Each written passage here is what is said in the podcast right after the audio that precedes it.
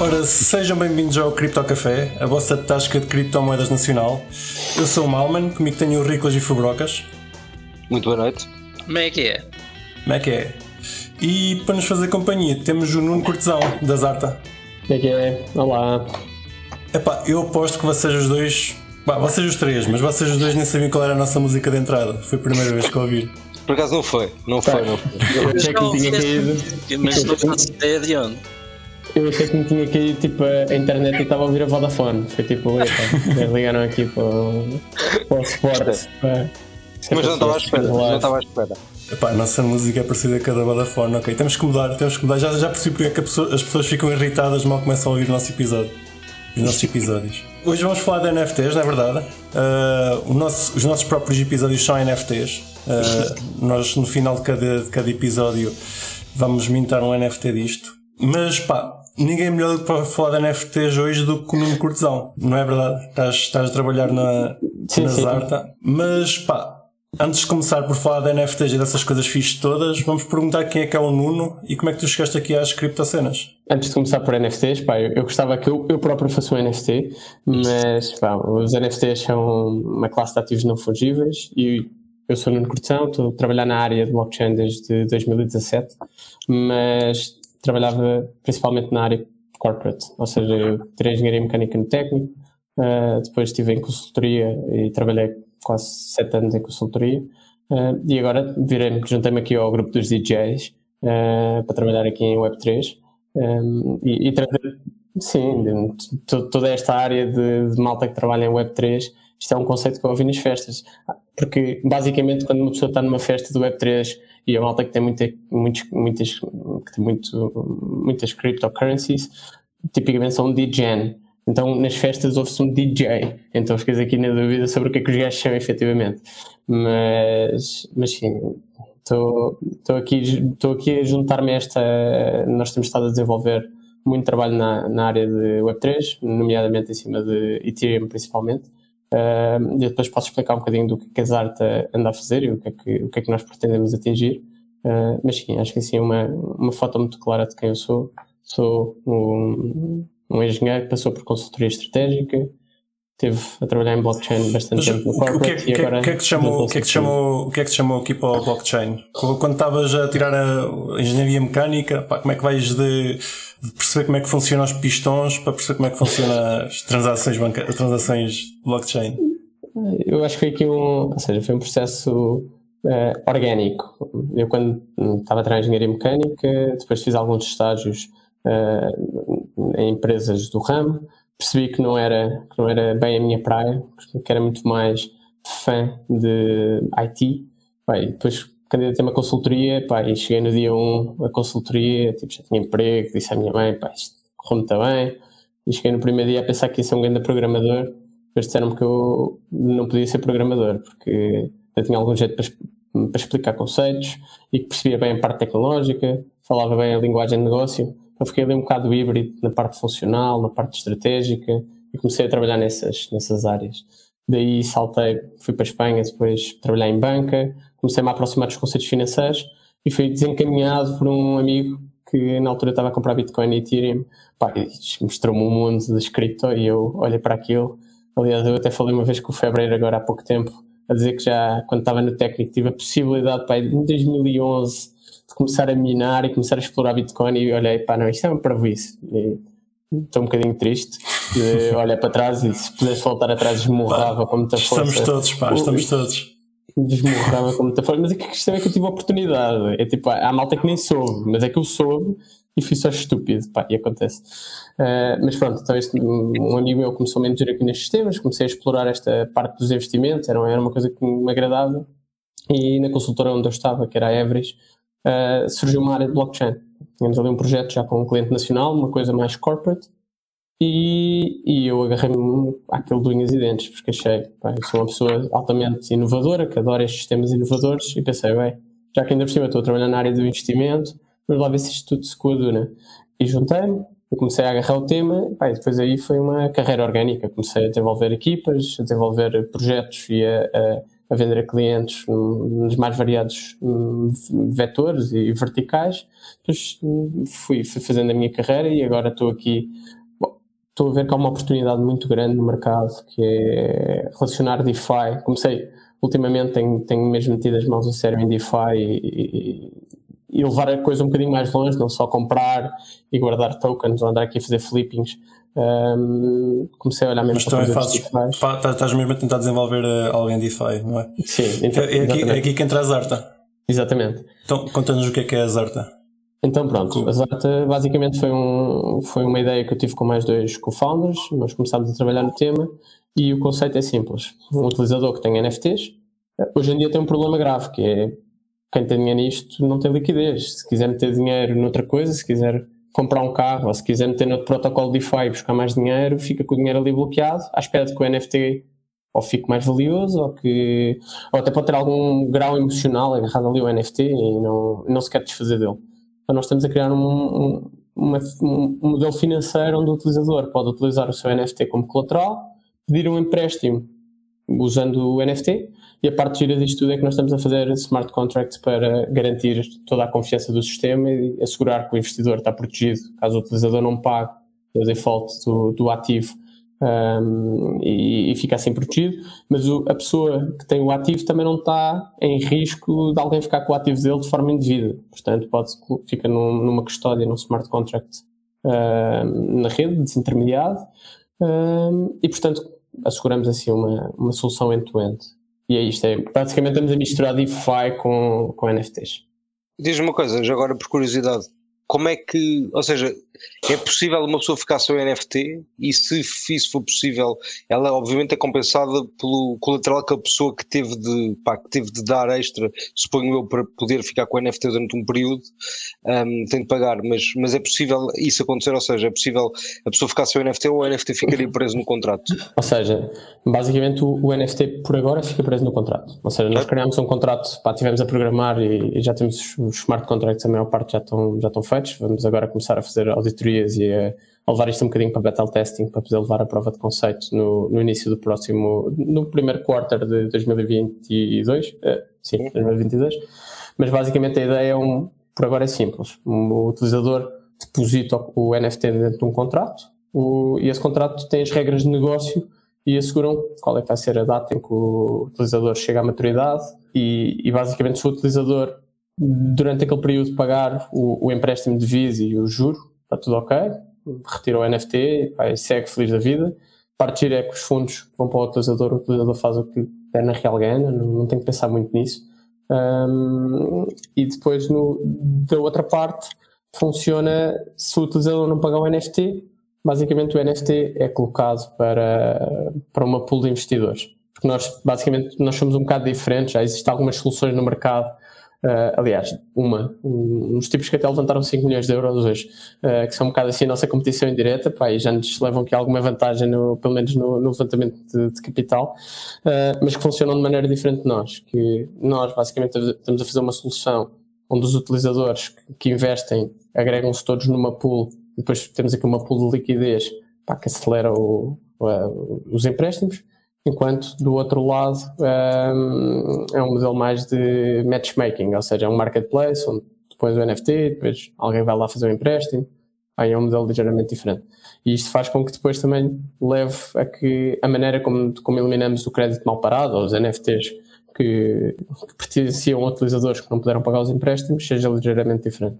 Os NFTs vão parar aos, vão parar ao, à pool de, de, utilizadores e depois aquilo é revendido dentro dos, dessa pool de investidores a um, a um preço discount.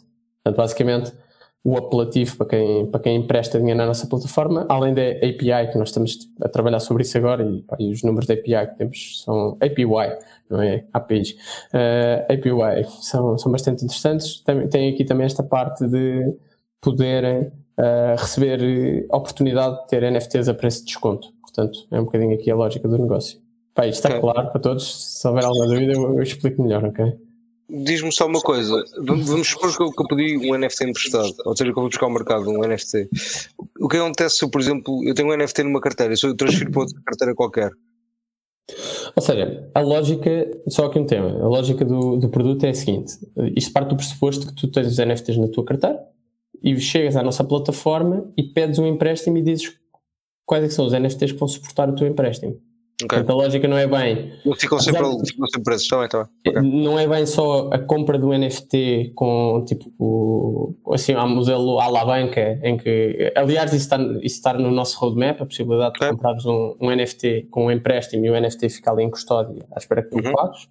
Mas a, a lógica é mais tu teres o NFT na tua carteira, chegas à plataforma, pedes um empréstimo ahm, e dizes quais é que são os NFTs que, que queres colaterizar. E depois tens ali um conjunto de condições pá, que depois também podes modificar, os prazos, os ra- raças de pagamento, o interest rate disponível para pagar ou não, a currency su- subjacente, portanto, depois algumas coisas podes fazer fine-tune e depois estás, aceitas ou não a, oferta do empréstimo. Isto está muito Já- sério, pá. Tinham-me dito que isto era uma conversa de café, pá, e eu agora ou eu estou a dizer coisas muito inteligentes ou isto está, está, está a ficar muito sério e eu estou a ficar preocupado. Não, não, pá. não, não, está a descansar, está, está a ir bem. Já agora, olá Kiko, isto é que são horas, pá. Olá, olá, peço desculpa. Boa noite. Ahm, Desta vez foi o Kiko. Ser eu. é que olha uma vez a cada um. É verdade. Ah, Estavas a falar há pouco que os NFTs não, não são líquidos e acho que aí concordamos todos. Acho que o objetivo deles é mesmo não serem muito líquidos. Pelo menos eu tenho, tenho essa ideia, que é ter, teres uma coisa única e pá, quando tens uma coisa única tens que arranjar al- alguém muito específico para vender essa coisa única. Pá, concordamos aqui, não? Sim. Como é que alguém tem interesse, em, ou seja, em, em ter um NFT como colateral numa coisa que é assim tão única e que é difícil de arranjar liquidez? Qual é, qual é que é o incentivo? É que, opa, o que eu estou aqui a tentar che- chegar é, ok, podes ter um NFT que para ti vale um Bitcoin, mas tu não o vais conseguir emprestar por um Bitcoin, vais conseguir se calhar emprestá-lo por 0.1, Claro. uma coisa parecida. É, é mais ou menos um bocado por aí, não é? Eu devolvo aqui isso quase como uma questão, não é? Que é porque é que um banco há de emprestar dinheiro sobre uma casa quando uma casa demora seis meses a vender. Também não é um ativo líquido. Ou seja, isto, isto é claro, claro que é uma analogia só para, para espelhar o tema. Sim, sim, sim, sim, faz a sentido. nossa, a nossa maneira de resolver isso é.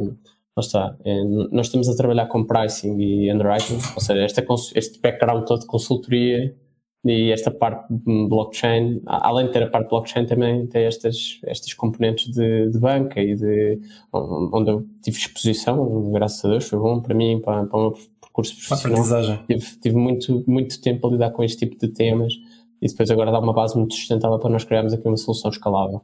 Mas o, o grande tema aqui é um ativo, pá, e isto vou dar aqui um exemplo, hum, uma coisa que se calhar até é desconhecida, mas quando, quando um banco faz uma avaliação de uma casa, o, o banco faz, recebe, não é o banco que faz a avaliação, porque tem que ser um validador, pá, isto tem uma data de regras da- das próprias do, do- próprio Banco de Portugal, são VMs, pá, pá, pá, e, e todos os reguladores, mas tipicamente há ali um conjunto de KPIs importantes, que é o preço real daquela casa, o que é que aquilo vale, e depois está ali um preço de venda imediata, meaning, ou seja, se tiveres uma casa que é um palácio em Lisboa, que vale um milhão de euros, pá, se calhar por um milhão de euros demora X meses a vender. Se for vender por 50 euros, ou por 100, ou por 200, ou por 100 mil euros, de repente fazem-te uma fila Existe de... um, existe um custo de oportunidade.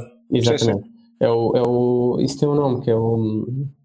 eh, não é real time value, é, é tipo automatic. eh, Agora não estou a lembrar exatamente da sigla, mas basicamente é o preço de venda imediata. que É, Ok. Se ele for posto a um certo preço, É pá, venda é- desaparece em segundos.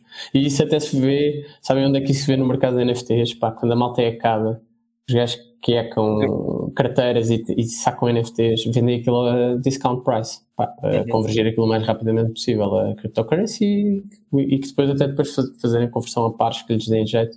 Pá, e, e, quando os ativos vão a, a- um preço discount adequado, pá, os bots que, estão, que sondam a, a rede comem em 40, 50 Trata segundos, fazem despachar no NFT. Portanto, Certo. a liquidez do NFT pode ser eh, depende do preço a que for, a que for vendido. Pá, e por Claro. isso é que nós temos de trabalhar com estes parâmetros, com estes parâmetros, com estes parâmetros todos. Que é basicamente os preços do ativo, o preço a que o vendemos, o preço a que o emprestamos, o valor que pode ser emprestado em função do risco, do, do tipo de mercado em que estamos, estamos num bull market, estamos num bear market, pá, todos estes temas são considerados e, e fazem parte aqui da nossa, da nossa lógica de negócio. Sim. Isso até era hum, uma questão que me estava a surgir, que é, lá está, parece-me talvez um pouco mais arriscado do que um empréstimo normal, entre aspas, uh, dado que tens essa volatilidade inerente ao, ao, ao NFT em si, ou até à avaliação do NFT em si. Sim. Pois era isso que eu ia perguntar. Como é que vocês fixam o preço e, e, e como é que jogam com a volatilidade? Pronto, nós temos aqui. Pá, isso- Se, nós- se colaterizas NFTs. Nós temos aqui uma. Há aqui um tema, não é? Que é. Nós estamos numa, num mercado onde pá, há alguns players a trabalhar, a, a- a criar-se uma certa atividade, eh, e já existem alguns avaliadores de NFTs. Um, um dos temas que nós percebemos foi. Nós estamos a montar uma startup from scratch, não é? Portanto, se nós tentamos atacar o mercado todo de NFTs, pá, morremos antes de começar. Lá está, pode haver um ativo de arte que vale 10 milhões de euros, mas eu se calhar não quero fazer um empréstimo a esse ativo, porque, pá, porque não tem a tal liquidez, porque é complicado de avaliar, porque dispõe demasiado os investidores. Uh, então, uma das, a maneira como nós resolvemos isto foi, por agora, fazer um whitelisting de, de comunidades de collectibles que, que estão aprovados no nosso contrato e vamos começar a crescer esse whitelist a long time. Uh, e o nosso foco é blue chip digital assets, ou seja, blue, blue chip digital asset collectibles. Portanto, são um conjunto de collectibles que têm, pá, que aqui um conjunto de propriedades que nos interessam, nomeadamente tipo, os coquetes. Para dar assim um exemplo palpável, os CryptoPunks são collectibles, ou seja, um, um subset fechado de ativos, um, têm um nível de raridade em função das suas, das suas capacidades e trabalhamos muito com isto, ou seja, conjuntos de, de ativos que tenham um número fechado. Um, e, e, basicamente temos aqui uma framework de avaliação que, que nos permite perceber e, e, fixar o preço. Estamos também a trabalhar já com modelos de machine learning para chegar aí. Okay, okay. É, é a Zarta que, que estipula o preço ou são os utilizadores? Por agora é a Zarta que estipula o preço. Ou seja, okay. a maneira como nós criamos para fazer isto real time e para conseguirmos que, pá, que toda a operação funcione de forma líquida. A Zarta por agora uh, é quem atribui o preço mas o nosso target é começar a descentralizar isso mais para frente, ou seja, reduzir um bocado essa pegada, um, até perceber como é que podemos fazer isto pá, com, com outros modelos mais para frente. Eu, eu, acho que uma das coisas mais importantes aqui é que nós queremos fazer testing, seja, nós queremos chegar ao mercado, queremos testar estas coisas, queremos ver se, se está a procura suficiente, nós temos tipo inbound, houve várias pessoas que já, já fizeram um reach out, gostavam de usar a plataforma, há pessoas que querem perceber mais a parte do pricing, há pessoas que querem perceber mais a parte dos smart contracts, mas temos aqui um. Mas é importante Já... nós chegarmos ao mercado e testarmos estas coisas todas, pá, fazer estes testes para identificar exatamente o que é que, como é que, para onde é que convergimos as diferentes coisas. A, a, a Zarta ainda não, não, está, não está certo. Nós estamos aqui na fase. Neste momento temos, nós temos o, vamos ter o lançamento da prova de conceito no primeiro, em janeiro do próximo ano, é, pelo menos é o nosso target. Uh, okay. Já temos uma landing page pá, e, e, convido toda a gente a subscrever porque nós vamos lançar uns invites para um closed beta só com alguns utilizadores, tanto para o lado, para o lado do investimento, nós até já temos o liquidity provision quase garantido, uh, já temos quase fechados os tickets todos aí, mas, mas o, o que nós vamos fazer convites por aí uh, para as pessoas que subscreveram, portanto, portanto é, é, acho, que é, acho que é um convite interessante ir à landing page e registrar-se para, para receber notícias em primeira mão. Exato.io nós, nós depois metemos nos, nos comentários para, para vocês poderem acessar. Clarifica só uma coisa, quando tu dizes os, os liquidity provision, os liquidity providers das artes são é a malta que basicamente vai meter o dinheiro que vai ser colateralizado, ou seja, o dinheiro que alguém, alguém mete, os, investidores, os investidores metem é. o Ethereum, whatever que seja, para colateralizar. Nós vamos fazer isto um bocado em duas fases, não é? Numa fase inicial, pá, para conseguirmos dar logo tração à plataforma, já temos alguma liquidez à cabeça. Mas uhum. a ideia é que, a seguir a esta prova de conceito, já tipo, isso começa a escalar para o MVP, a ideia vai ser tipo, termos vários pools, onde os utilizadores assim um bocadinho à lá ave. Entras lá, tens tipo uma pool de, uma pool de Ether, uma pool de DAI, uma pool de, de algum dos tokens que fizer sentido utilizar na plataforma uh, e depois basicamente podes fazer um depósito e tens, tens, tens direito a uma certa, uma certa expectativa de valor um, de interest a long time. E portanto vamos começar a crescer aí nesse, nesses verticais. Mas agora, de maneira a fazer um bocado de bootstrap para conseguirmos tirar isto do chão e, e pôr isto a funcionar, uh, estamos a atalhar alguns pontos para. Queremos testar dinâmicas e, e é, é um bocadinho isso. Ok. Uhum. E diz uma coisa: a avaliação é sempre feita em, em USDs ou como é que isso funciona? O colateral é dado em, em USDC ou como é que isso funciona? Neste momento nós vamos fazer a avaliação, vai ser em, em Ether. Ok, isso é um risco grande. Quer dizer, o maior risco é o Ethereum Não, risco. não, porque na, na realidade os NFTs, a maior parte estão Também pricing price, são todos, são todos Ok. em Ether e pá, e É verdade, acompanham, é não é? Portanto, Ok, ok. É, é um bocadinho a lógica, é um bocadinho essa, não é? Pá, Sim, temos nesse aqui uma aspecto pergunta, concordo. concordo. uma pergunta dos nossos ouvintes se, se, se vão suportar Solana. Nós basicamente vamos começar com Ether, eh, por uma questão de, pá, de community, mas nós temos, temos aqui o target de fazer eh, agnostic layer, ou seja, queremos depois começar a, a- a convergir, ou seja, a experiência que eu quero desenhar e, e que está aqui um bocado na nossa visão eh, é um utilizador que tem um NFT em Solana quer receber um empréstimo e está-se a marimbar onde é que tem o ativo e nós também, não é? Tipo, pá, nenhum de nós é, é maximalista e acho que o que é importante é nós dimensionarmos e ajudarmos o ecossistema, não é? Tipo, portanto, se é, temos é que ir fazendo ah, entregas consistentes que vão servindo os diferentes ecossistemas ao longo time. Portanto, sim, a ideia será que depois começarmos a atacar outros ecossistemas, Solana, Avax, Near, pá, o, o que fizer sentido no, no roadmap. E Cardano, Ah. vão para Cardano? Quando é que vão para Cardano? Já começou Pá, Cardano? quando houver contratos, pá, quando, aquilo, quando aquilo funcionar pá, e quando já der para, para programar ah, de forma Concordo. adequada Boa e houver resposta. NFTs, vamos a isso. Pá. Passaste no teste do Cardano, parabéns. Senão, pá, sabes que se eu, se eu não souber uma resposta, pá, eu li um truque, pá, eu tive-me aqui a preparar para um podcast, não é? Que é o meu primeiro. Portanto, eu li um truque que é tipo Yeah. basicamente ficar a olhar para a câmera e não mexer, que é para parecer que está freeze, estás a ver? Assim, de, com as mãos consigo fazer pesquisar Cardano e procurar aqui umas cenas para ver se encontro tipo, rapidamente o que for e, e- e depois responder. Eu estava a falar, vocês não me ouviram, eu estava a falar, estava aqui a tentar dar ver esta informação toda. Hum, ok, já, já agora, voltando então a, a- ao empréstimo de NFTs, vamos, vamos pensar que eu, eu sou, sou um gajo cheio de NFTs e tenho uns CryptoPunks.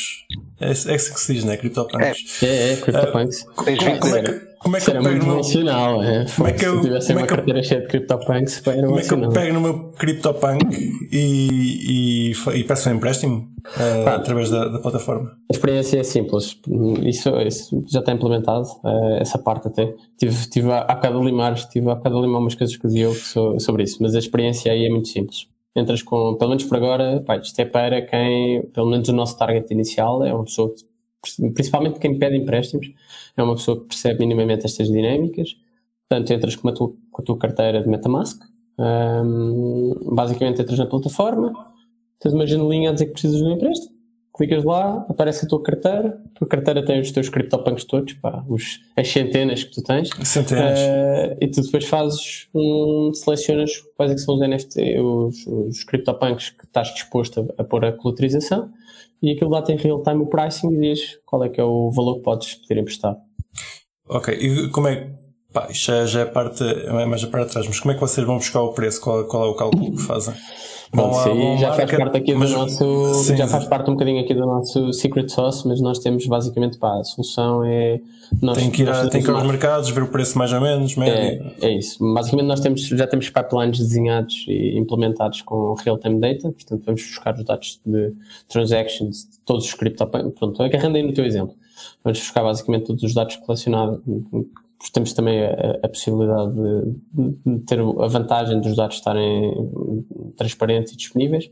Vamos buscar todas as transações que, que existiram com CryptoPunks, vamos buscar o- uma- o- as próprias propriedades de cada CryptoPunk um, e depois uh, fazemos um. utilizamos hum, também as correlações do par Ether com dólar uh, e basicamente identificamos, um, identificamos o pricing. Depois metemos isto Ok. tudo aqui numa, numa, numa caixa mágica, banamos assim um bocadinho e dá. Siga.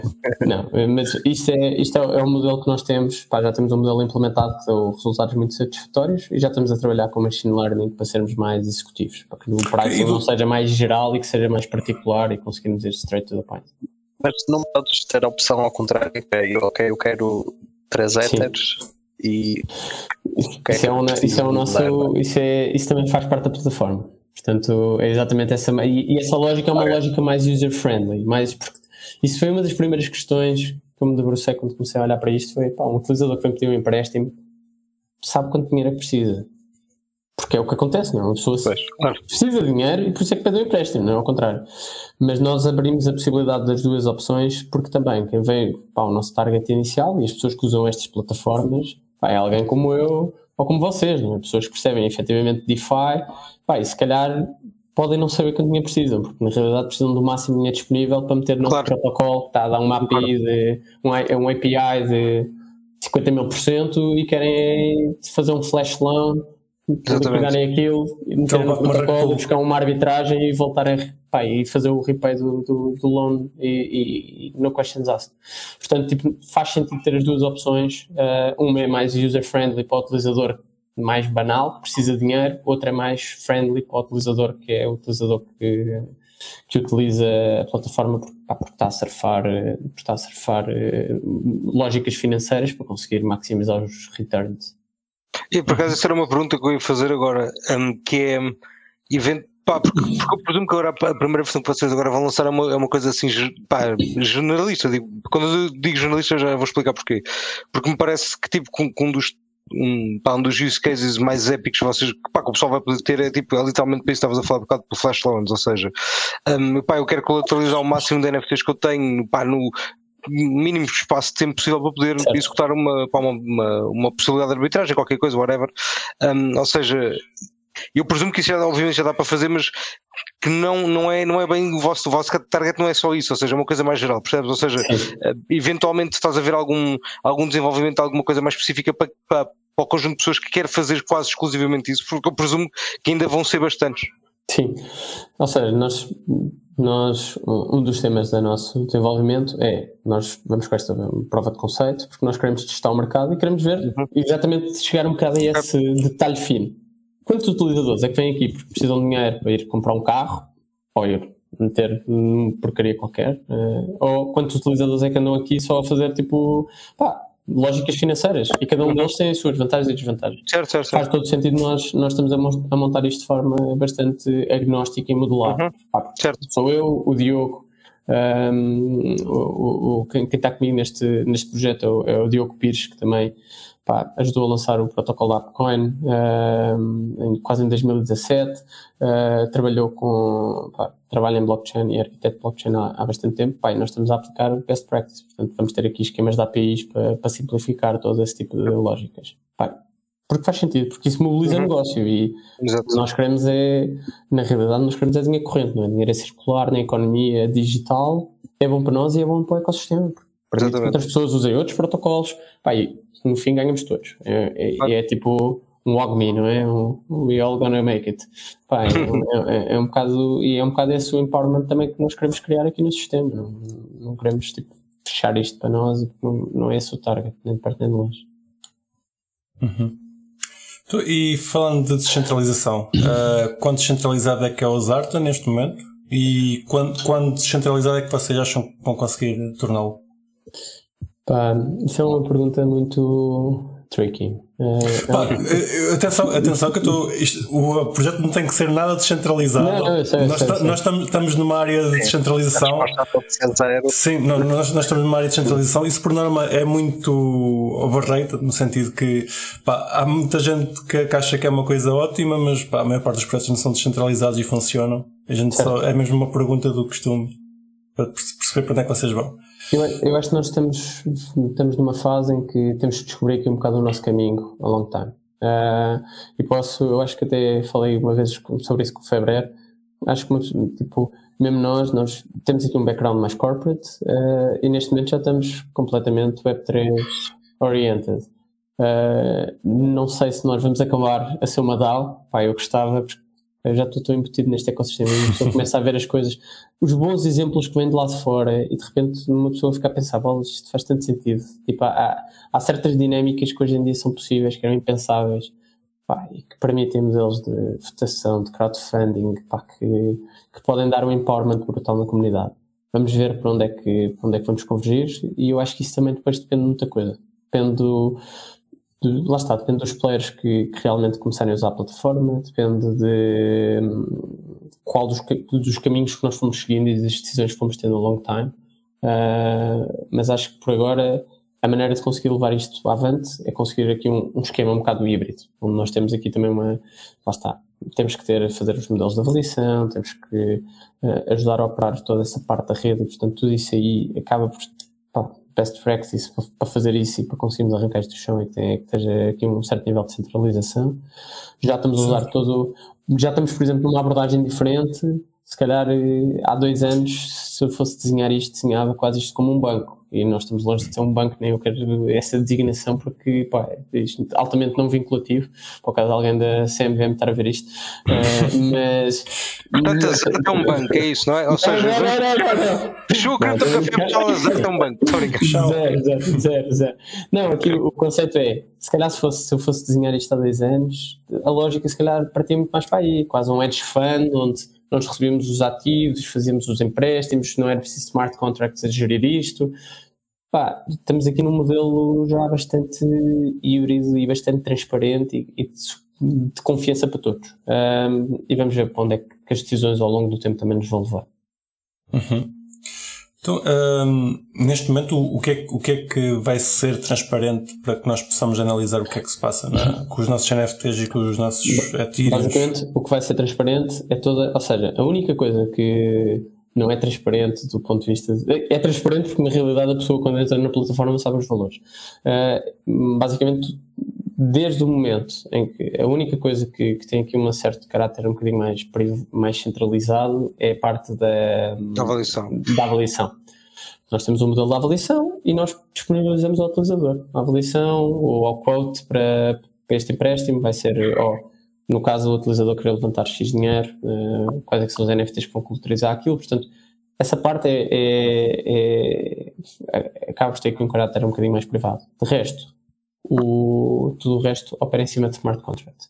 Portanto, a gestão das pools de, de investimento, um, os, as recompensas e os, os interests que são dados em cada pool, a parte de depois os possíveis incentivos que nós vamos criar para, para alimentar e para, e para, motivar esse stacking de financeiro para, para dar liquidity. Tudo isso há de ser em cima de smart contracts e os smart contracts que regem o empréstimo. Ou seja, é quase uma imaginando isto do ponto de vista de conceptual, é uma caixinha onde o utilizador basicamente está lá uma caixinha, a caixinha carregada com fundos que vêm desta da investment pool, e depois os utilizadores, uh, quando depositam o NFT dentro desta caixinha, uh, recebem os, os, fundos e podem fazer o que quiserem. E basicamente tudo isto fica em cima de smart contracts. Toda esta lógica de negócio está descentralizada. Ok, boa. Uh, isso é super giro. Isso é super giro. Ou seja, seria possível tipo uh, uma empresa qualquer com colecionáveis, sei lá, de futebol, por exemplo, utilizar os arte de uma forma digamos, imagina que criava uma pool específica um, em que os pagamentos eram uma moeda qualquer, pá, sei lá, Fever, por exemplo, uma moeda aleatória. Assim, assim do nada, assim do nada. Talvez uma cabeça esta, não, não sei porquê. Deve estar aleatoriamente, também mestre. Podia ter vindo outro. Um, e, e isso, ou seja, aquele ser colateralizado nessa moeda e o, e o que tu recebes, ou seja, ser, ser utilizado para tu poderes comprar de um marketplace específico, ou seja, pá, num use case, por exemplo, que é bastante específico. Eu estou a dizer um use case pá, que é super específico, obviamente, um, mas que pá, sei lá, podia, podia ser interessante porque podias Sim. permitir não só tipo, o desenvolvimento de, pá, do ecossistema pá, tradicional, mas também do ecossistema de mais de gaming específico para, para ecossistemas que querem pá, desenvolver jogos, etc, etc. Um, isso achas que é uma possibilidade no futuro? Sim. Eu acho que isso é o nosso, ou seja, nós temos, um, temos aí o, o nosso deck que, pá, de negócio, até para nós começarmos a fazer fundraising e pá, já estamos bastante bem orientados, mas esse é um dos temas que nós temos em pipeline, ou seja, nós estamos a começar pelos collectibles por uma questão de quem tudo quer, tudo perde, ou seja, se nós uhum. atacássemos o mercado de NFTs, pá, como quase aqui numa tourada, aqui à forcada, a apanhar os NFTs todos à, à cabeça, era arriscado era arriscado do ponto de vista em que nós temos que maturar também estes modelos, ou seja, nós estamos, nós estamos a montar um negócio em que de repente, cada vez que é preciso qualquer coisa, não é tipo, não é ir buscar um SDK, pô, é, claro. não, é tipo, pá, isto não existe, é tipo é construir raiz. built-in house from scratch, pá, e, e isso tem, implica aqui um esforço de desenvolvimento brutal e, e, e mas, mas nós queremos, e isso é um, é um dos pilares que nós queremos atacar logo a seguir, é gaming Bem, faz todo certo. sentido, porque o gaming é onde estão os ativos. Eu acho que há, só há uma premissa que eu, que eu tenho certa para as artes no short medium term, que é um, ativos 100% digitais. Ativos que não tenham barreiras com o mundo Certo. real, que não sejam digital twins. Digital twins vem pá, daqui a uns anos. O que é que é um, o que é, que é um Digital Twin? Elucida. Tipo a Unisox. É um, é, um- é um ativo que representa, ou seja, é um, é um NFT que representa um ativo físico. Ok, tipo uma casa NFT. Exatamente. Pá, é possível e faz sentido. Vai demorar muito tempo, vai. vai. Tem aqui bastantes barreiras que tem que ultrapassar do ponto de vista. Porque depois mete também custódia física, não é, não é só custódia do ativo digital, é custódia do ativo físico. Pá, mete aqui uma data de barreiras e complexidades que nós, pelo menos nos próximos seis meses, eu não quero nem olhar para isso.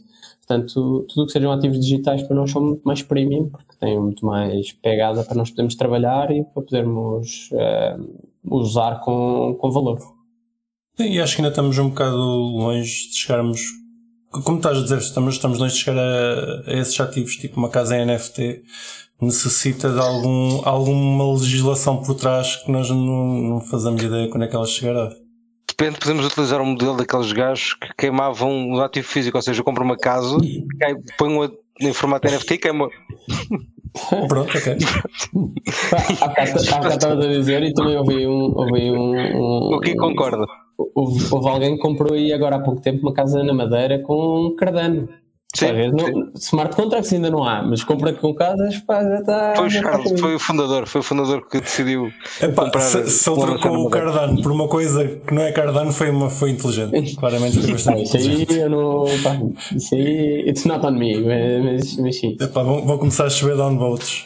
Agora metam, metam, go- metam gosto, metam gosto. Se vocês, não, é- se vocês não gostam de Cardano, metam gosto. Não me interessa o resto. Se gostam de Cardano, metam gosto também. Mas isso Sim. tem um botão de dislike, é que tipo, o botão de dislike agora está a cair em desuso. Então, o, Espero que o- sim. Tirem, tirem o botão de não, dislike. não tirou o, o botão de dislike, assim. Mas eu já vi, eh, tipo, houve alguém que fez tipo um gajo a fazer um comentário e dizer dislike e depois o Ah, pessoal eu vai já vi isso, já vi isso. Metem, like nisso. Ai, está genial, está genial. Mas por acaso, pronto, pá, mas a minha pergunta, obviamente que era tendenciosa, mas eh, pá, Axis, whatever, qualquer tipo de jogo pode ser interessante porque as pessoas podem querer. Um, pá, imaginem, até vou dar o exemplo do Axis, não é? eu tenho, eu, o pessoal que joga Axis tem Axis, não é? Tem os monstrinhos, eu posso querer realmente um, colateralizar aquele asset, receber mais AXS, comprar mais Axis ou comprar itens, whatever que seja. Ou seja, mesmo que aquilo seja fechado a um marketplace, pá, eu posso ter muito interesse em fazer isso porque para aquele jogo, para aquele marketplace, opá, eu, eu posso ter uma liquidez para repentina que pode ser muito interessante, estás a ver? Um, opá, acho que é, acho que é um, lá está, é um, é, é- para gaming também vai ser épico, basicamente. Até, Vai- vai posso ir mais longe, olha, um dos use cases, pá, depois também uma pessoa vai contando a história ao longo do tempo e um use case importante aqui é mesmo o banking da Unbanked. Há centenas de pessoas que não têm tipo, acesso a este tipo de pá, para nós, se calhar, é fácil de ir eh, pedir um empréstimo para uma casa ou conseguir um empréstimo, se calhar até pessoal, como a Cofidis ou com, com, com essas empresas que fornecem este tipo de empréstimos. Há certos países onde pá, é muito mais difícil uma pessoa conseguir isso. E o, o caso do Axie Infinity é, pá, é um caso de sucesso nas Filipinas, onde há muitas pessoas que estão basicamente a utilizar a globalização para conseguirem ter retornos muito acima dos ordenados lá.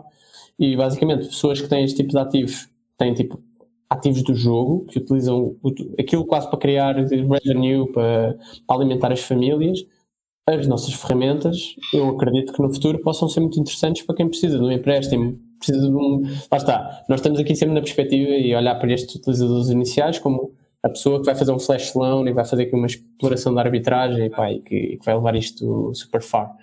Mas há certas pessoas que vão precisar de dinheiro para outras coisas. E, dinheiro, e, e principalmente nestas pessoas que têm mais carenciadas, pode fazer muita diferença. A possibilidade de pedir um empréstimo e não terem que vender um ativo, que depois utilizam esse ativo no dia a dia para conseguir gerar retorno, versus ter que se desfazer de um ativo que alimenta a família ahm, e de repente ficarem sem capacidade de poderem interagir. Então, pá, isto é um. E não te esqueças de uma coisa também importante: é que o ativo inicialmente nem precisa de ser deles. Eles podem pedir o ativo emprestado e com Exatamente. esse ativo emprestado e colateralizá-lo e poder comprar um ativo mesmo para eles ou whatever que seja. Exatamente. Mas, mas sim, mas o ponto de partida pode ser nem, nem, nem- o ativo nem ser deles originalmente. Exatamente. Pá, estás a meter aí uma carrada de camadas. DeFi é esta merda, meu, é camadas, bem, camadas. Mais. Ou podem gerar o ativo digitalmente, não é? Sem. Não, sem mas o, que- o que o Nuno agora estava a falar, até já estavas a pensar mais no, no caso do mundo real, não é? Eh, Claro. Teres os NFTs em mundo real e, e uma pessoa que não tem acesso a um banco. tem- pá, Não, mas mas- imagina, um, pá, o, miúdo, o miúdo pode jogar um jogo e gerar, pá, não sei, créditos, seja lá o que for, e trocar isso por, eh, por dinheiro, não é? Que se calhar de outra forma não conseguia. O conceito de dinheiro é um conceito que também tem que, temos de ter muito cuidado. Né? Fiat Tentado evoluir. cryptocurrencies, pá, mas é, um, é todo, isso é todas outras Dinheiro. dinâmicas pá, que, diferentes. Imagina em El Salvador ele pode trocar NFTs por Bitcoin e depois já pode El Salvador é um bom exemplo usar a disto. economia. O, basicamente, pá, eu li uma estatística ontem, dei uma conferência e tive-me a preparar e eu lerei uns, uns dados estatísticos. Eh, El Salvador tem 30%, das, acho que é 29% das pessoas têm uma conta bancária e 50% das pessoas têm o El Chivo, que é a aplicação da a aplicação de Lightning deles. Yeah. Sim, Lightning deles.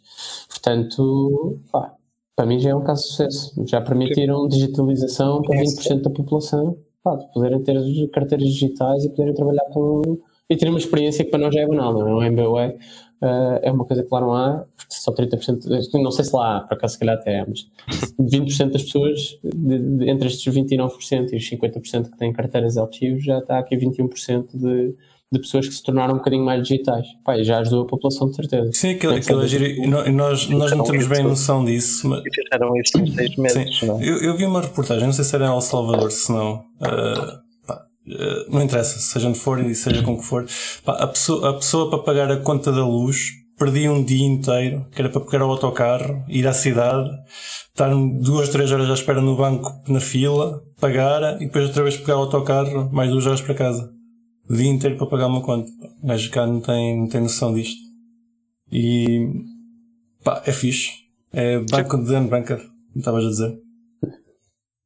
Bem, ajudar, ajudar a sociedade também um bocadinho mais. Acho que também é- isso é um bocado a nossa mensagem aqui de quem trabalha em Web3, não é? É um bocado essa. É, tipo, o, o facto de permitir ferramentas financeiras para que quem tem interesse e quem, quem quer explorar possa, pá, possa ou mudar a sua vida.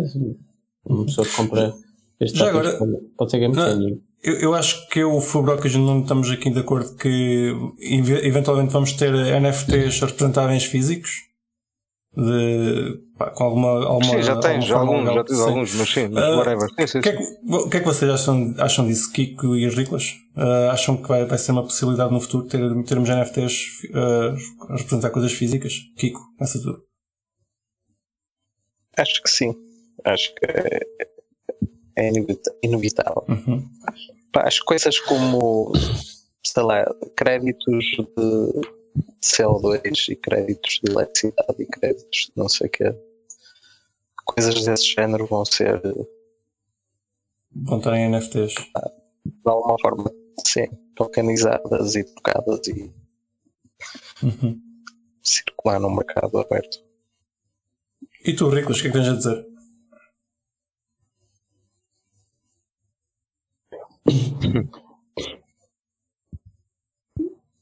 Pronto. Eu posso, eu posso acrescentar aqui um fator.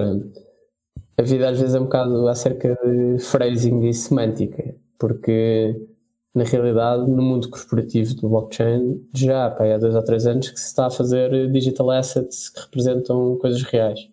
A questão é que antigamente fazíamos tipo tokenização e digital assets, agora chamamos-lhe, mesmo no mundo corporate, já se chama NFTs. Pá, isso às vezes faz muita diferença. Eu, a questão é que os protocolos corporativos nem sempre são iguais aos protocolos que nós estamos habituados. Né? Tipo, um RC Claro. 721 hum, se calhar não é aplicado, pá, não- ou não é a primeira opção no, no mundo mais corporate. Se calhar é uma solução um bocadinho mais. mais que também tem Mas exótica também. Sim, eu percebo. Mas tem o, seu, tem o seu valor e o seu porquê. Se calhar baseada em corda, baseada em Hyperledger, baseada noutras, hum, em variações de EVMs que sejam mais proprietárias, pá, que consigam ter aqui alguns níveis de privacidade um bocado diferentes das soluções públicas. Mas é, pá, é uma realidade e está a tentar ser feito. Eu acredito é que isto depois no fim vai convergir tudo para estes standards mais tradicionais porque é onde também ganha mais expressão. Porque a partir do momento em que depois entra em mercado livre e é mais transacionável, pá, isso é, Estar é vantajoso protocolo, protocolo meio, mais abrangente, Uhum. mais utilizado, sim. A minha questão aqui entre os NFTs é- e, e, e bens reais é a questão da, da legislação. Se tu não tiveres, por exemplo, um, um país que diga que uma casa pode ser um NFT, tu até podes dizer que a casa é um NFT, mas não há ninguém que depois vá, vá dar um enforcement disso.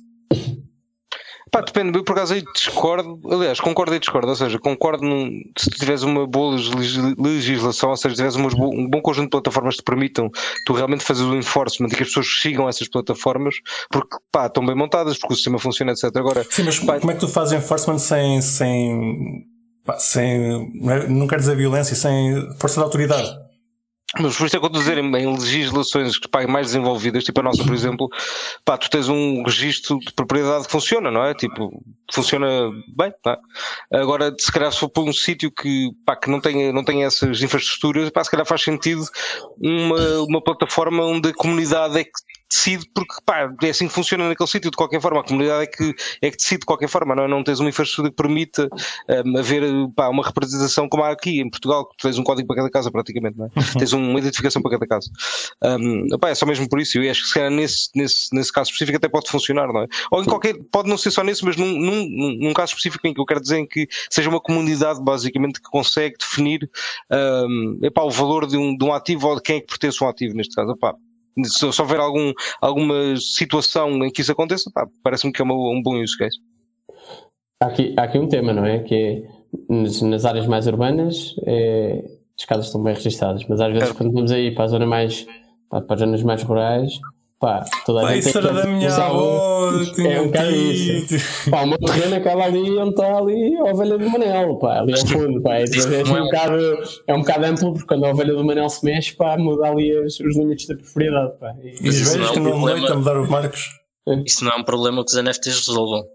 Exato, Isso é simplesmente um problema do registro predial. exato.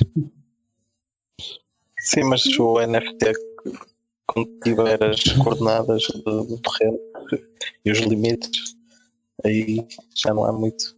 com muito O registro pois. predial, quando tiver as coordenadas e o registro do limite, também já não há muito a discutir. Pá, sim. Pois. Mas se tiveres papel, Ah, mas, o ideal é predial estar numa blockchain. Não, o ideal é o registro predial estar numa blockchain e ser acessível E por que não um, um NFT que não esteja numa, numa blockchain? Que seja do Estado? Eu acho, acho que primeiro vai para aí. Ou seja, não precisa ser um NFT, pode ser uma base dados O normal. registro predial digitalizado, é isso. Exatamente, exatamente. Epá, um registro predial disponível ao público, transparente e não sei o que, esse tipo de coisa. Ah, Então, mas mete-lhe uma blockchain, meu. Já que estamos nisso, mete-lhe uma blockchain. Sim, já se pode chamar NFT. Estamos, estamos, aqui, estamos aqui a criar história. Pá. O- neste momento está o, está o pessoal da CMBM a, a tirar apontamentos. Aliás, está-me a ligar o Marcelo, peraí, o Marcelo. é Não, ele só queria uma selfie, só queria, afinal só queria uma selfie. Ah, ok. Ok. Pá, da, da Zarta, temos mais alguma coisa para discutir? Ah, já falámos um bocadinho de tudo. Tens alguma coisa que queiras. Pá, eu queria só concluir uma coisa, ou seja, os mecanismos que existem mais hoje para NFTs é mais um bocadinho contrário do que vocês estão a fazer, ou seja, é mais à base da fracionalização, ou seja, disponível, um consigo disponibilizar para mil, pronto, basicamente. O que vocês fazem é colateralizar, que é o outro lado, basicamente, ou seja, eu ter um NFT, consigo mais dinheiro e consigo aplicar esse dinheiro sem vender o, o asset, basicamente. Pá, pronto, é fixe. É fixe porque, pá, era, era, era um bocado o que faltava também. Não, é, eu, eu posso dizer, eu acho que é, nós estamos a tentar atacar uma dor real do mercado. Pá, porque esta dor sente que é, faltam ferramentas complementares. Pá, isto é um convite a toda a gente que ouve este podcast de malta que está cá, que perceba que, pá, que quem está lá fora não faz melhor do que nós e que nós podemos fazer soluções do Web3 complementares para DeFi, para NFTs, para DAOs, pá, e que é um espaço de exploração e inovação em que toda a gente eu, eu posso dizer que tropecei para em 50 startups neste momento. É que é tipo, cada vez que eu levanto uma pedra dentro da nossa startup, qualquer coisa que queremos fazer, eu olho para a frente e são mais 20.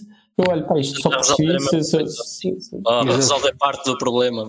É. E há aqui um espaço de exploração brutal em todos estes temas de ferramentas complementares e é bom que Portugal puxe por, eh, pá, que puxe por nós, porque nós temos talento mesmo bom e, e, e- e trazermos, puxarmos a malta que já está e que já percebe de cripto e que tenha uma, uma vertente mais digital, quando se começa a interessar e a fazer, pá, faz ao nível top nacional e é top internacional. E, pá, é ótimo nós podemos puxar isto, puxar soluções de fora da caixa para os mercados. puxar para baixo, não é?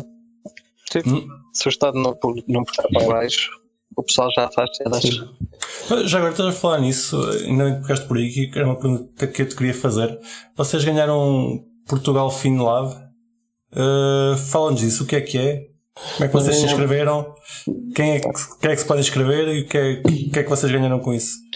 Ah, nós ganhamos, ganhamos alguns prémios, o FinLab foi um deles. Ah, aliás, Ok. o, o primeiro que ganhamos foi o do BET, que metia, pá, metia, aquilo era um campeonato de empreendedorismo com a Católica, com uma data de Venture Capitalist cá. Aí nós candidatámos, estava uma coisa aberta, um, um form na internet e eu fui lá, escrevi umas patacoadas sobre o que é que nós tínhamos para fazer para mostrar e fomos lá e, e, e correu bastante bem. Pá, foi até a primeira vez que nós parámos de guardar a ideia connosco e levámos ao público e começámos a receber feedback. Pá, e a ideia que construímos nessa altura há seis meses não tem nada a ver com a ideia que temos hoje em dia. Pá, porque recebemos identificação de red flags e tudo o que é que, o que, é que poderia correr mal e, e convergimos o produto para uma coisa que eu acho que é bastante melhor hoje em dia. O FinLab foi um prémio que nós ganhámos com, em que também foi assim, ou seja, nós identificámos que havia um, uma, o Banco de Portugal, eu tinha o Banco de Portugal, na, acho que foi no LinkedIn, tinha o Banco de Portugal no LinkedIn e eles fizeram uma publicação a dizer que estavam à procura de startups que operassem na área de fintechs que quisessem ter algum tipo de guidance, que quisessem ter um bocado de, de ajuda regulamentar e perceber como é que podiam e não podiam fazer. Ah, e para nós foi ótimo, porque nós candidatámos a isso, pá, a nossa ideia é bastante disruptiva, é disruptível ao nível nacional, é disruptível ao nível internacional, ou seja, não é, um- é- uma coisa diferente. E foi ótimo porque fomos nós, fomos os dos, dos vencedores, houve- acho que houve mais quatro empresas, pelo menos no nosso batch, e acho que é uma coisa que o Banco de Portugal faz com a CMVM e com a ASF, que é a Associação de Fundos e de Seguradoras e de banca, acho eu, Um, e os três promovem este evento com regularidade, tipo, acho que é de seis a seis meses, convidam startups e fintechs a candidatar-se, depois eles fazem um shortlist de, das que precisam de mais ajuda, das que são pá, das que tocam nestes temas, tudo o que mete machine learnings para eh, RGPDs, eh, eu não, não sei quais é são os critérios deles, é? Mas claramente, tipo, a escolha das empresas reflete um bocadinho isso, empresas que estão aqui nas franjas do conhecimento e que estão a explorar coisas, pá, diferentes e que eles também querem ter visibilidade. Eu, eu senti das interações que tivemos é que querem ter sensibilidade, querem perceber o que é que se faz, querem perceber tipo, o que, é que, o que é que têm que atacar no futuro e explorar e, e, e acho que é uma boa iniciativa pá, Isso é bom, já- a Já que eles regulam, sabem o que é que estão a fazer. E, e sabem, e sabem, eu posso dizer que das conversas que nós tivemos pá, foram super insightful, não, não- foram coisas em que se trocou e bateu aqui bolas bastante interessantes e eu fiquei a pensar bolas. Nós, Mas, mas co- como, é, como é que correu o concurso? Vocês tiveram que fazer apresentações? Uh, sim, nós tivemos, aquilo basicamente foi, candidatámos com o formulário base, um formulário lá na página nós candidatámos, esse formulário adicionámos, acho que foi um, o, o nosso business deck, só com a explicação dos conceitos mais primordiais, depois eles selecionaram, fizeram lá um- uma seleção, uma pré-seleção de algumas empresas, nós fomos depois fazer uma apresentação com, pá, com bastante intervenientes, explicámos os conceitos, pá, depois uma apresentação normal, fizeram questões, nós respondemos. Depois aquilo convergiu para tipo mais uma ou duas iterações assim nessa lógica de pá, temos um conjunto de dúvidas, tipo, o que é que vocês se é mais fiat, se é mais cripto, se eh, colateralizam, se ficam com a custódia, se não ficam com a custódia, pá, perguntas viradas à própria empresa e pronto, e depois no fim tipo, fomos uns dos selecionados com, para receber este guidance e, e, e foi bom, tivemos aqui algumas iterações com eles, percebemos também um bocadinho o que é que podíamos fazer, que era mais, mais o que funcionava melhor e que, pá, que não tinha pá, que não tinha tantas amarras. Percebemos também que havia algumas coisas onde se nós quisermos entrar, pá, temos que entrar com soluções bastante robustas e que isto também não é à Lagardère e à padeirada, porque senão também não, não funciona.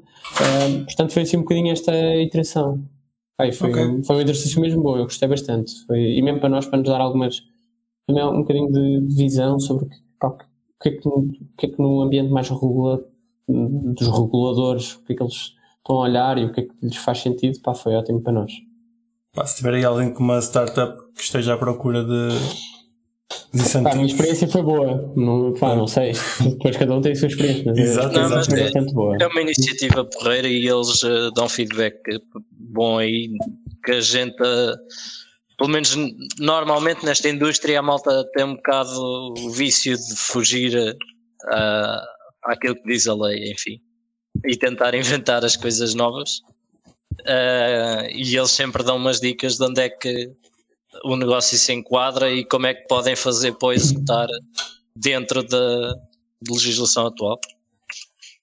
Não, e, e também acho que também os ajudamos a perceber tipo, o que é que se anda a fazer para que no futuro eles consigam criar legislação que apoie e que não que seja tipo castradora ou que não permita a inovação. Eu acho que isso é uma coisa extremamente útil, que é ok, isto faz sentido, faz assim, e não tipo um modelo à chinesa ou assim um modelo tipo pá, que agora de repente ninguém pode fazer. Pá, isso é mau, isso é mau para a inovação e não ajuda e não ajuda ao desenvolvimento e, e, portanto pá, é bom que haja assim um modelo mais, mais, mais, mais orgânico e mais próximo das fintechs e das Uma pessoas coisa que querem fazer estas coisas. Acho que é, acho que é bom.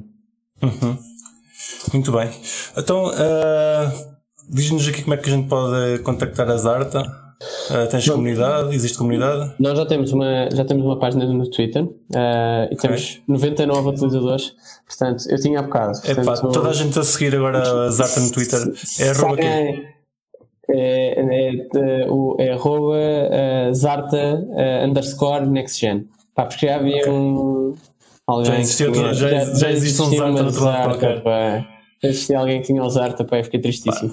e agora o tag. foi assim, depois, depois devemos fazer aí um, Sim, sim, sim, sim. mas esse é um canal pá, estamos a, que estamos a, a ver com muita regularidade e muito ativos. Vamos criar um Discord agora para começar a estabilizar a comunidade por aí também. Uh, pá, isso vão ser assim as ferramentas mais diretas. Uh, Epá, temos usa- também usa- um mailing list e temos tipo até mesmo uma- um espaço de mensagens dentro do portal e, e agora as ferramentas tradicionais.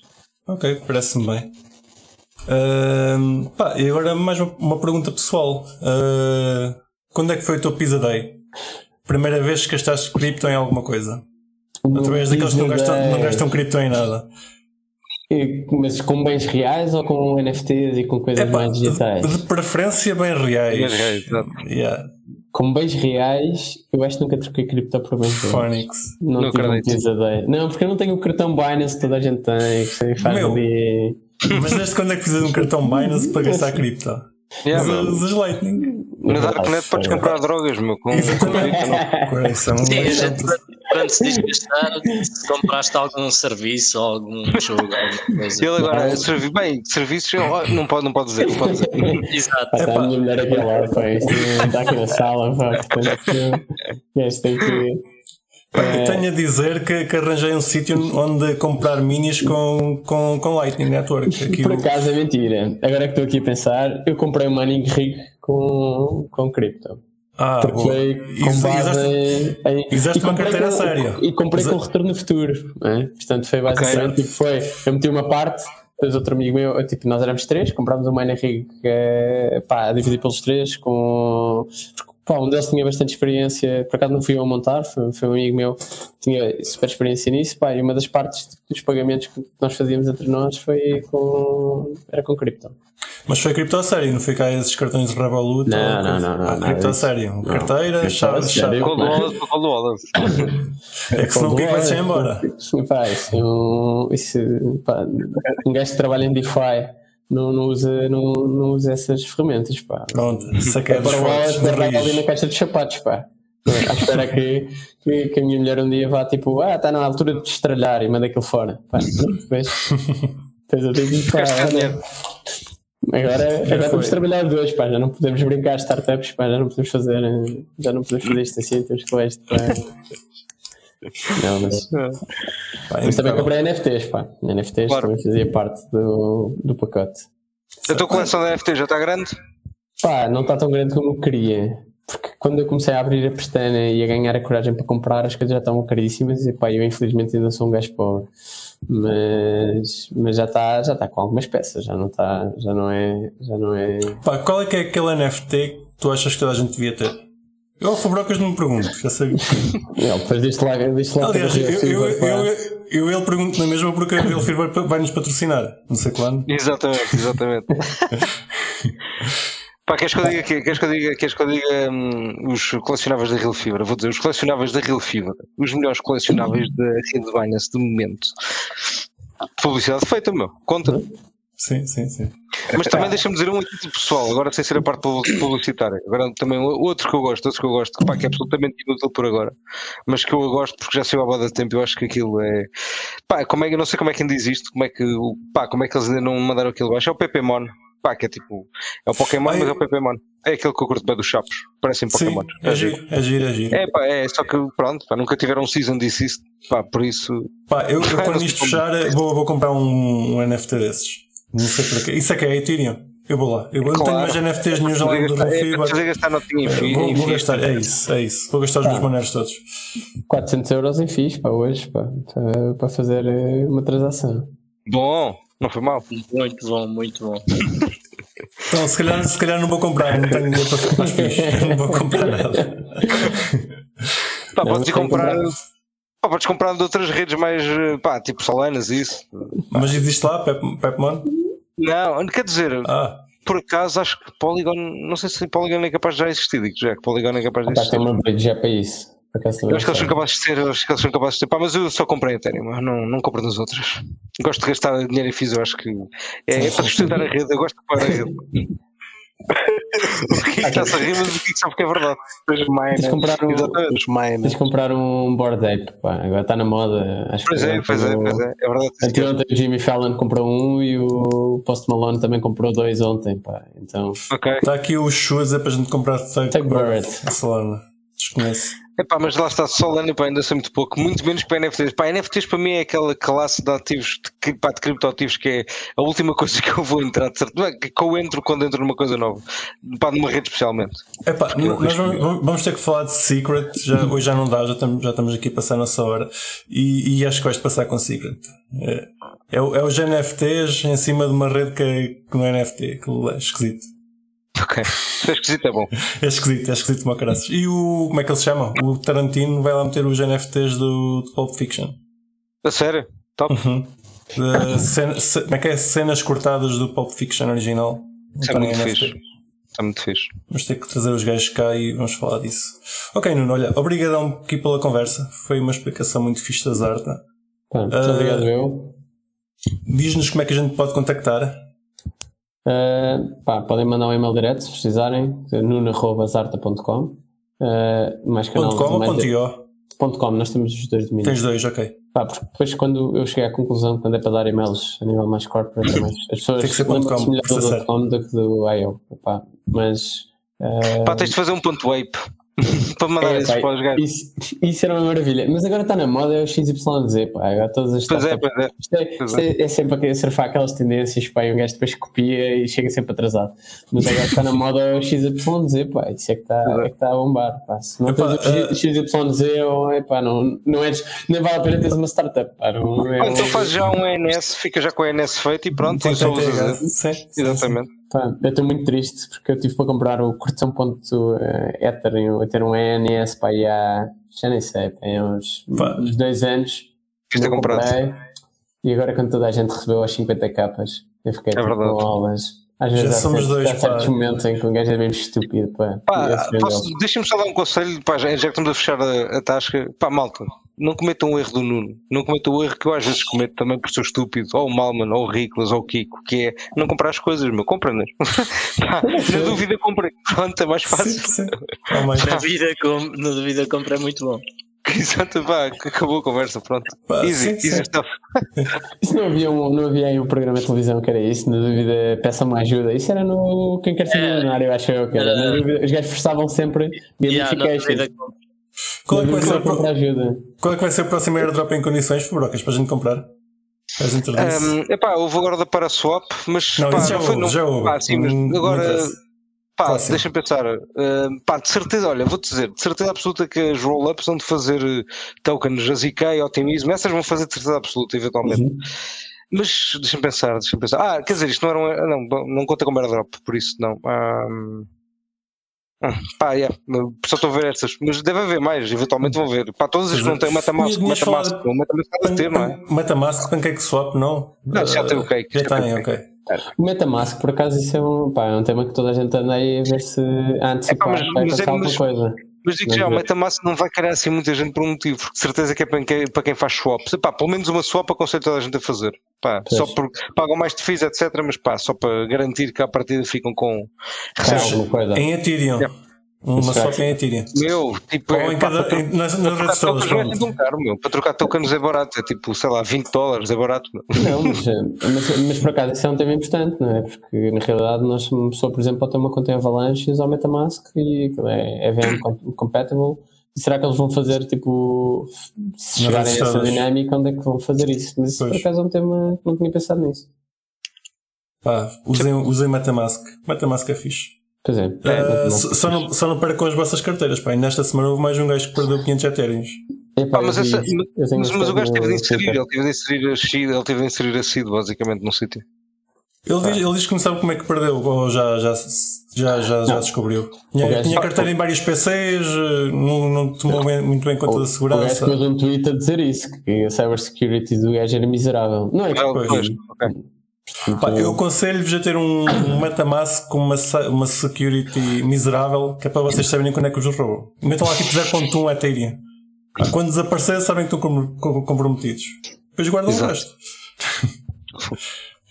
Não, mas faz, mas faz, faz, por exemplo, eu aplico um modelo de warm wallet, não, é? Ou seja, tenho tipo, tenho as coisas guardadas numa, numa wallet minha. caixa de e tá, sapatos? Tipo, air-gapped. Não está na caixa de sapatos, pá, mas, mas pouco falta. Eh, mas depois tenho tipo alguns fundos numa, em carteiras de Metamask e, pá, e depois brinco com os fundos que tenho disponíveis e só se precisar de fundos a sério com a carteira principal. Sim, é uma, é uma, uma boa estratégia. Ok, pessoal, vamos então encerrar a tasca. Mais uma vez, obrigado, Nuno. Não, obrigado eu pelo convite, pá, foi. Os nossos legal. ouvintes, não se esqueçam de ter um like gostoso e partilhar isto com os vossos amigos, que é para nós chegarmos aos 10 milhões de seguidores. Exatamente. Não quero Vamos menos 10 quase milhões. 9 milhões, 9, 9, Vamos quase lá. Sim, sim, sim, sim, sim. E pronto, para a semana voltamos a falar. Tchau, tchau. Grande Tchau, abraço, pessoal. Um Tchau. abraço. E não se esqueçam de nos seguir na vossa plataforma favorita, seja ela qualquer podcatcher, Spotify, YouTube ou Library. Entrem na nossa comunidade crescente no Telegram ou sigam-nos no Twitter em CryptoCafépt e partilhem este episódio com os vossos amigos. Até para a semana!